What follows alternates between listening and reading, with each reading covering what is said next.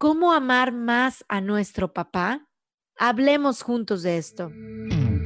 Bienvenidos todos a Supervive. Un movimiento para vivir con más salud, felicidad y resiliencia.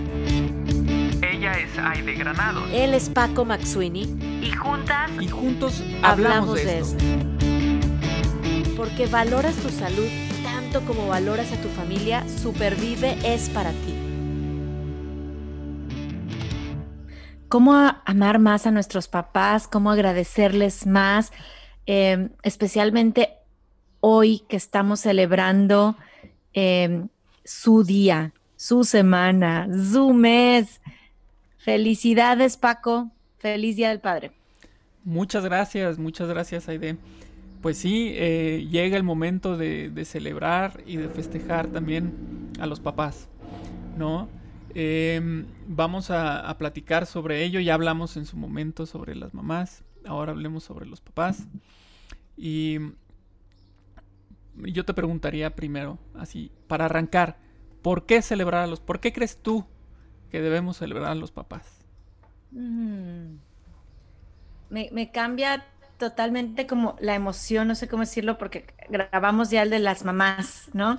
Y cuando pienso en un papá, em, Idealmente, idealmente, yo te diría, vamos a celebrarlos, necesitamos celebrarlos porque es una, una figura de seguridad, es una figura de, amor, es una figura de guía eh, y al final de, ejemplo. Em, eso para mí es como el motivo fundamental de celebrar esa figura paterna. Y otra vez, como lo dijimos en mamá, papá ¿quién es un papá? Pues el que, el que da la vida, el que, el que guía, el que orienta, el que acompaña. Yo estoy segura que muchas y muchos de los que hoy nos escuchan son, son padres. Claro. Claro. Eh, yo creo que ahorita que mencionas eso, cuando estábamos hablando, por ejemplo, de la mamá, eh, de los diferentes facetas o, diferentes eh, acepciones de la mamá, digamos. Ahora, si lo hablamos del papá, eh, por ejemplo, el abuelo puede ser el papá. Muchas veces el abuelo es el papá. por diferentes circunstancias, pero muchas veces el abuelo es el que, el que se encarga de los, de los nietos por situaciones ya sea por fallecimiento, por separación, porque nunca supimos quién fue, si me explico, pero el abuelo es el que llega y toma ese, ese rol. Entonces puede ser el abuelo, puede ser el papá, puede ser el tío. Volvemos al mismo ejemplo de la mamá. Tenemos el maestro. El maestro, claro. Eh, que, eh, despierta esta, esta sensación, estas sensaciones que tú mencionabas como la seguridad, ¿no? Eh, como la mentoría, como, como lo que quiero ser yo, a dónde quiero llegar yo. entonces, em, creo que también aquí vale el hecho de que el papá no solamente es el biológico. Em, yo lo que estaba pensando mientras decías, por ejemplo, esta cuestión de la seguridad, pensaba, a ver, ya hablamos de la mamá y de las características, y yo creo que la palabra que más sonó en ese podcast fue amor, ¿no? Y ahora, eh, si hablamos del papá, eh, tú empezaste con seguridad, no mencionaste amor. Eh, y es que tendemos a, relacionar a la mamá con la parte afectiva y, al papá más con la parte, este, digamos que laboral, con la parte de sostén, con la parte de, de, fuerza, de regaños, de, ¿no? Este, eh, pero sin duda también existe el amor eh, del, del padre. La cuestión está, la pregunta iría en, función a eh, estos, llamémosle estereotipos que tenemos, ¿son reales? ¿Nosotros los adoptamos? ¿O tiene que ver naturalmente con la, este, con la forma de ser de un hombre y de una mujer? Bueno, ah, bueno, ahí, ahí va a salir mi lado, mi lado feminista. Muy bien. eh, híjole, bueno, sí, por supuesto, personalidad y, a lo mejor no dije primero amor, pero, pero es la, pero sí es amor, no sé si me explico. O sea, el, padre para mí, la figura paterna es amor, eh, en el sentido de que es la manera en como a lo mejor mi papá, porque, porque hablo desde mi experiencia, obviamente, cuando dije seguridad, guía, ejemplo, amor, me, me dio o me comunicó que me amaba de esa manera. ¿Sí me explico? Eh, mi, papá fue, pues, tú lo conociste, exigente, ¿no? y, a lo mejor yo como adolescente no entendí tanto esa exigencia, pero hoy lo agradezco porque me formó. O sea, el, tema es que como hijos seamos, pues sí, conscientes y, pacientes en que nuestros papás, eh, pues típicamente el hombre no, expresa a lo mejor tan fácil los sentimientos que la mujer, típicamente, aunque hay de las, hay de todo. Em, pero es la manera en, la que nos están comunicando que nos aman, ¿no? Cada quien tenemos una experiencia de, pues de esta paternidad diferente. Em, aquí en mi casa, por eso decía, de, mi punto de vista más femenino, es, diferente. Mi esposo Nathan es, es muy expresivo, es, es muy cariñoso y yo soy más reservada, más... Me encanta expresar también, pero es diferente. No puedo decir todos los hombres son así, todas las mujeres son así. Creo que tiene que ver con una experiencia de vida, de, obviamente de personalidad y de carácter. Em, estoy segura que los papás expresan su amor de una manera más, pues sí, masculina, em, pero también tiene que ver con esa historia, personalidad, carácter que hay detrás. Claro, claro, yo, yo lo, veo obviamente desde mi, perspectiva con, con, mi experiencia con mi papá, por ejemplo. Este, y, yo creo que es también una cuestión de educación o de, o de, o de formación, ¿no? Eh, la educación que tuvo mi papá eh, puede ser diferente a la que recibió mi tía, su hermana, o sea, siendo mujer, siendo hombre, ¿no? Y entonces, eh, desde ahí ya empiezan estas cuestiones como el hecho de que yo sé que mi papá me ama, estoy con, o sea, consciente y lo sé, no me lo dice, ¿sí me explico? Él, él no me dice, Paco, te amo hijo, te amo. No me lo dice. Pero yo lo sé. Porque lo demuestra de otra forma. ¿No? Lo demuestra con hechos, con, con acciones. Este, entonces no me lo necesita. Yo ya entendí. No me lo necesita decir. Yo lo sé. ¿no? Y yo sé que él sabe que yo lo sé. ¿Sí me explico? O sea, es esta onda así como que. Casi, casi sin, sin decirte, nomás te ves y. y un abrazo, ¿no? Eh, pero yo también creo y eso es algo que, tengo muy consciente eh, en, que es como para mí conveniente romper con este con este esta inercia y yo no, no pretendo ser igual con mi hijo no porque mi papá esté mal no sino porque yo quiero decirle a mi hijo que lo amo y que lo sepa de mi de mi de mi viva voz no entonces eh, yo sí se los digo y será interesante qué va a pasar con Max. Cómo va a ser como papá, ¿no? Exacto, va a ser interesante y no lo sabemos. A lo mejor crece Max y va a decir, oye, o María o María Andrea dice, mi mamá me dijo tantas veces te amo que ahora yo lo voy a demostrar de una manera diferente. Vuelve el tema de lenguajes del amor que hemos estado platicando ya en varios episodios. Eh, y, creo que sí, sí, Paco, demuestra qué es lo que, pues como papás, hoy tú como papá, em, estás queriendo hacer para tu familia, ¿no? Yo, en, el episodio de Mamás justo decía que la palabra te amo para mí era a veces en, mi adolescencia difícil de decirla y hoy, bueno, no nada más la digo, la escribo, ¿no? Porque ahora ya le mando mensajito y le dejo una notita y te amo, te amo, te amo en español y en inglés. Me es muy fácil y necesario decirlo, ¿no? Eh, y también recibirlo. Pero sí, sí, definitivamente creo que es entender, eh, los tiempos sí van cambiando. Em, a mi abuelo, pues mis tías me dicen que le hablaban de usted, por ejemplo, ¿no? Don, y beso en la mano. Estamos hablando de una cultura mexicana, hispana, latina de hace 70 años, ¿no? Y, y, y, cómo ha ido esto cambiando a papá y amigo, que ahorita podemos hablar de eso, no es lo mismo, pero esa cercanía, ese amor, esa comunicación, em, porque los tiempos están cambiando. Claro. Eh, Yo creo que esta, esta parte de, que me dices de los tiempos, yo, yo me acuerdo, o sea, me hizo remontarme a mi infancia y, y, bueno, mi papá yo no le hablé de usted. Digo, hay, hay, hay familias que les hablan por su nombre, hay familias que son de usted, hay familias que es este con un apodo, hay familias que es con mucho amor, hay familias que es con más reserva, pero yo me acuerdo en mi, en mi infancia, así como la amenaza máxima de mi mamá era, le voy a decir a tu papá. O sea, eso ya era, no, no le digas, por favor.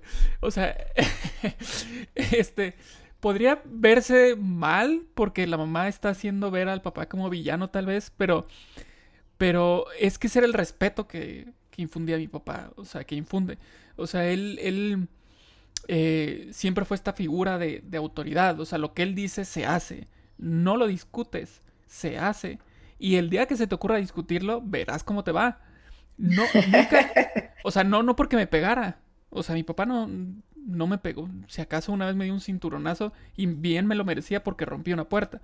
Pero, este, él no me pegaba. O sea, él, eh, él em, era fuerte en su, en su voz, ¿no? Tampoco eran gritos. Simplemente era muy determinante. Es muy determinante. Entonces, cuando mi mamá decía, le voy a decir a tu papá, Llámese, por ejemplo, cuando no quería comer, cuando no recogía mi cuarto, cuando no hice la tarea. Esa era la amenaza. Mi papá estaba trabajando y llegaba en la tarde, siempre llegaba a las 7, más o menos. Entonces, este, esa era la hora que, que a veces no quería que llegara eh, la hora porque quería decir que mi mamá le iba a decir a mi papá que yo no había comido bien y entonces venía el regaño o venía la plática con mi papá en la que me decía, bueno, a ver, ¿por qué no comes y nos queda? Este, y entonces yo ahorita me pongo a pensar del, del, del punto de vista de mi papá, este, qué difícil ha de haber sido en ese momento para él tomar el rol del, del villano, entre paréntesis, ¿no? Entre comillas, perdón, el villano, el, el llego a la casa y tengo que llamarle la atención a mis hijos porque algo hicieron en el día. Entonces, eh, ese momento que yo podía como papá tener con mis hijos para abrazar o eh, se sustituye por un tengo que llamar la atención, ¿no? Pero esos eran los roles que había, que había en casa y, con esos roles crecí y, y, a los dos los amo, ¿no? A mi papá y a mi mamá, con los roles que tomaron cada uno eh, pero, pero sí me llamó la atención cuando dijiste la primera palabra para describir al papá, pues es que sí, o sea, para mí mi papá es eso, ¿no? Este, esta cuestión de respeto, esta, esta onda de, de, educación, de, del que está ahí viendo por, por tu formación, este, y que si es necesario se pone duro, ¿no? Si es necesario te va a hablar fuerte, si es necesario, te va a llamar la atención de una manera en la que en la que no disfrutas, pero con el tiempo te das cuenta que era más que necesario. Totalmente. Es que em, estos, estos, estas, em, eh, como tú dices, al final del día los amamos porque entendemos, o sea, te das cuenta de todo lo, lo, que están haciendo por amor, ¿ok? Podemos estar o no estar de acuerdo, Creo que es un tema diferente, o sea, lo entendemos, yo entiendo el amor que mi papá, mi papá ya falleció también y, pues sí, mucho tiempo no, no entendí, te digo, a lo mejor esa exigencia o esa dureza, pero pues era un, papá que enviudó con tres niñas chiquitas muy, pues, muy rápido, que volvió a hacer su vida con una gran mujer, pero yo digo, wow, qué difícil con tres mujeres y ¿no? Este, yo creo que fue, él hizo su mayor esfuerzo por esta educación y, hoy lo agradezco. Eh, pero también tenemos la posibilidad, como tú bien lo dices, de si somos hoy papás, si nos están escuchando eh, es, los esposos, los papás, decir, hoy, ¿qué, ¿qué tomas de tu pasado, de tus figuras paternas, ¿ok? Que te han dado amor de X o de Y manera y cómo la quieres dar hoy tú a tus hijos. Claro. ¿Ok? Creo, creo, que es algo muy muy bonito, muy valioso y que nuestros papás están y estarían muy orgullosos de nosotros al tomar porque no somos papás perfectos. Tú, tú lo esperas de Maxi, de María, yo de María Andrea, que el día de mañana digan, ¿qué voy a tomar de esta figura eh, paterna y darlo? Y, aquí voy a traer un tema. Es, es Día del Padre, yo sé, pero te voy a decir que a mí me llama mucho la atención. Cuando yo veo la figura paterna de mi esposo, de Nathan, con María Andrea, para mí me, deja la boca abierta porque es una enseñanza de que si en un futuro ella va a buscar una pareja, o sea, que si su vocación es formar una familia, digo, por favor, que este ejemplo quede. Porque si tuviera un papá con un mal hábito, ¿no? O sea, que eh, eh, eh, existen estas situaciones, yo lo entiendo. Claro. Pues me queda el concepto de, ah, ok, entonces como me pega o como toma o como me, trata a mí mal, a mí, ahí de mamá o a mi hija, pues creo, ¿estará bien eso? ¿Será que es lo que debo de buscar yo en un futuro? O sea, empiezan a distorsionarse los patrones. Entonces, em, papás, gracias por dar ese buen ejemplo. En la manera, en la personalidad, con el carácter que cada uno de ustedes tiene, den ese ejemplo eh, de amor y, digan a sus hijos que los aman, explíquenles cómo se están comunicando este amor, porque es el ejemplo que nuestros hijos también van a buscar en un futuro en una pareja, como padre de sus futuros hijos. Claro, claro, claro. Sí, eh, pues yo creo que todo parte de, como bien dices, o sea, fijarnos y, decir qué quiero tomar, qué no quiero tomar de, de, ese ejemplo que yo tuve y qué quiero yo dar como ejemplo. Porque es importante esa parte también de, ok, está bien lo que yo quiero recibir, pero también yo qué voy a dar, ¿no? O sea, qué ejemplo quiero dar eh, qué versión de un padre quiero dar y entonces trabajar en ello. Yo, eh, ahorita que, mencionas esto de, de, los padres y los hijos, eh, me, acordé mucho de, lo que nos platicaba en otro podcast Ramón Arroyo, de su, su momento, el momento que hizo cambiar su perspectiva con respecto a la esclerosis múltiple eh, fue, él platica que fue cuando eh, se fue al cuarto de su bebé, estaba en su cuna y Ramón estaba sentado en el piso a un lado de la cuna y dice que de repente su niño saca la mano entre los barrotes de la cuna, dormido, y entonces Ramón ve esa, esa mano y dice, wow, la tomó, ¿no? Y dice, eh, para mí fue un símbolo de que mi hijo me estaba dando la mano, mi hijo estaba ahí para mí.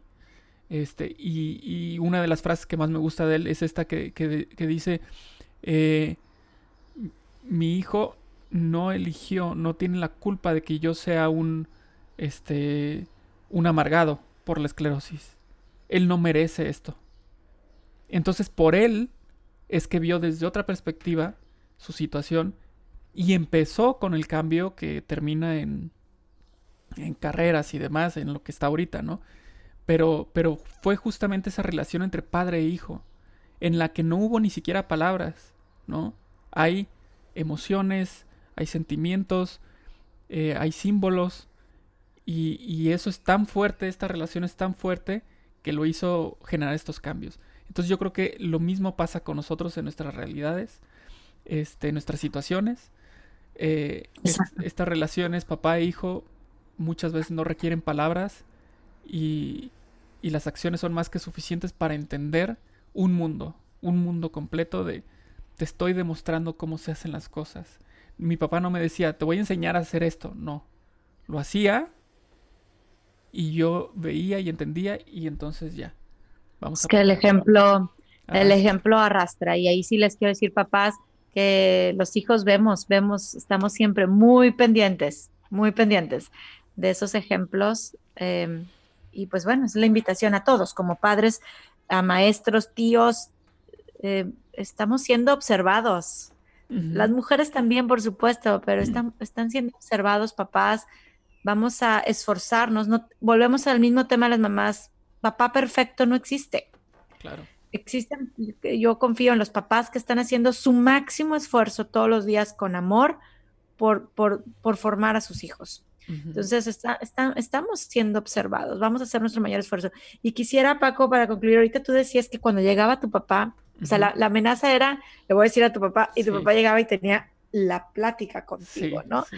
Eh, que lo hacemos las mamás, lo hacemos los papás, pero me quedé pensando en este libro que estoy leyendo, les voy a enseñar aquí en el video, que se llama, en español, El poder de TED, y TED significa la dinámica de empoderamiento, pero bueno, esto habla de algo que se llama el triángulo del drama, en donde hay el, tres figuras, vamos a decirlo así, como negativas o desagradables y tres positivas o agradables, pero dentro de las negativas hay una que se llama el perseguidor y otra em, que se llama el rescatador, o sea, la persona que persigue, vamos a decirlo así como, ya me dijo, ya, que a veces es como, como tú decías, llega mi papá y me iba a regañar, persigue, o el que rescata, ¿no? De, ahora te salvé, hijo, ¿no? Pero, eso es desde el lado de vista, desde, el, desde, el, punto de vista negativo de este triángulo del drama. Y este libro habla de cómo una persona que persigue, vamos a decirlo así, el que regaña, se puede convertir más bien en alguien que reta. Y me, me encanta, no sé si me explico, es simplemente la intención. Sí, la figura del papá sigue siendo, ahorita que llegue tu papá vamos a platicar de esto, María Andrea, ¿no? Pero no porque sea perseguidor, sino porque es la figura de papá, rétame. Eh, eh, perseguir, en lugar de perseguir, retar. Y en lugar de rescatar, acompañar. Esa es la contraparte en el triángulo positivo. Y me encanta esta, me te imaginé a ti sentado eh, con tu papá a un lado y digo, más que perseguir y rescatar, papás, por favor, la invitación es, vamos a retar y vamos a acompañar a nuestros hijos en ese reto. Y este triángulo se convierte en poderosísimo. Poderosísimo. ¿Cómo te suena ser papás retadores que reten y que acompañen? Padrísimo, me encanta, me encanta. Eh, eh, yo creo que esta, esta palabra de retos es algo que eh, pues ha tenido, ha ganado mucho valor en, mi vida y en muchos rubros, o sea, en lo, personal, por supuesto, pero también en lo profesional. Y, y esto de, de retar siempre, cuando hay acompañamiento, siempre genera unos buenos resultados. Incluso yo, yo ahí le, de acuerdo a lo que habíamos platicado también en el podcast de, de las mamás, este, estar listos, nosotros como papás, por ejemplo, si, si voy y voy a retar a, a mi hijo y lo voy a acompañar en el proceso, hay que estar listos para un éxito. Hay que estar listos y en qué sentido. Puede ser que ese éxito sea mayor de lo que yo esperaba. Ese éxito sea más de lo que yo he logrado. ¿No? Entonces, hay que estar listos para ello. Y en el buen sentido, para, para estar listos y aplaudir. Y, y ¿cómo, ¿cómo, lo podemos decir? Em, cuando aceptas, cuando... Celebras o... celebrar ese, ese éxito, ¿no? De tu hijo o hija, celebrarlo y, dejar atrás si yo no pude, si yo no lo hice, si yo no lo logré y, él o ella sí la logró, qué padre, a celebrarlo e impulsarlo, ¿no? Entonces, yo creo que esta, esta parte del reto, pues hay que estar conscientes de que los resultados eh, pueden ser más allá de lo que nosotros esperábamos. O al revés, puede ser que no lo logren y ahí está el acompañamiento en donde nosotros tenemos que entrar, meter el, el hombro. Eh, estaba, estaba viendo ayer, ayer, no, me acuerdo ni por qué razón, creo que mandaron un video. Este, y, e, era esta, esta historia de los Juegos Olímpicos en Barcelona. Este, había una carrera y obviamente todos se preparan para las carreras de una manera impresionante.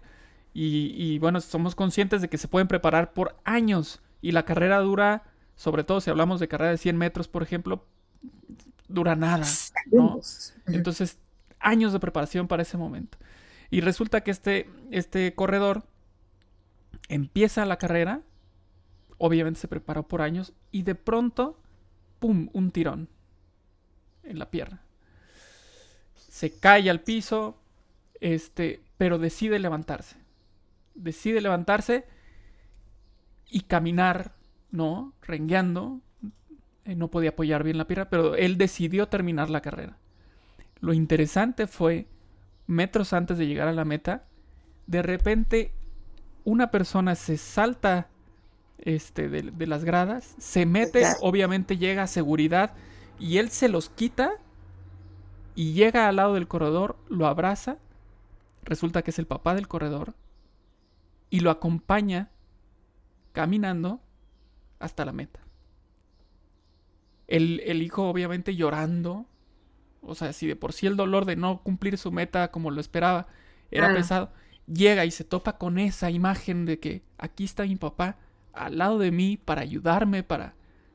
Era, fue su apoyo, o sea, se, literalmente se apoyó en él para poder seguir caminando, ¿no? Y, y, el papá nomás les decía a los de seguridad, quítense, quítense con la mano, ¿no? Les decía. Ah. Y ese momento fue increíble. Y tú lo ves en el video y dices, qué belleza, qué belleza. Y ese es un ejemplo, yo creo, del, del acompañamiento que tú dices de un padre hacia un hijo. Exacto. Que, gracias por ese ejemplo, en verdad, porque nos pinta eh, pues esa misión de ser papás, de amar, de apoyar, de dar seguridad, de acompañar. Y, y, sí, me, me, quedo con esa parte de retar y acompañar como papás. Qué bonito regalo darlo, pero también qué bonito regalo nosotros apreciarlo. Quisiera terminar como terminamos el de las mamás. Creo que es una época especial también para abrir en especial el corazón y perdonar, traer aquí a la mesa el perdón, em, porque no, no, no, viene con un instructivo cómo ser papás. Claro. Se equivocan, nos equivocamos, o sea, em, traigamos a la mesa el perdón y, digamos, perdón papá, o perdóname, em, o te perdono, ¿verdad? Por las veces, sea que esté hoy con nosotros, qué maravilla, qué regalo, y si no está hoy con nosotros, eh, pues así, elevar ese pensamiento, esa, esa oración, porque yo confío en que nos están escuchando y sanar y apreciar eh, lo que los papás hacen por nosotros, que es increíble. En verdad no me queda más que decir felicidades, papás, mamás que nos están escuchando, porque nos escuchan muchas mujeres. Den gracias a sus papás, a sus esposos, a sus hijos que son papás. Celebren, celebren para ellos porque es, es grande es grande la misión que, ustedes tienen. Paco, muchas felicidades y muchas gracias por ser papá. Muchas gracias, muchas gracias y felicidades igual a los papás y, y felicidades ahí, papá, y gracias. Así es. Felicidades a todos y nos vemos en el próximo episodio. En el próximo episodio hablaremos juntos de cómo supervivir con postres saludables. Supervive es posible gracias al apoyo de United Way Dallas. Escucha y comparte en Spotify iTunes Podcast, Google Podcast, YouTube y supervive.rosaesrojo.org.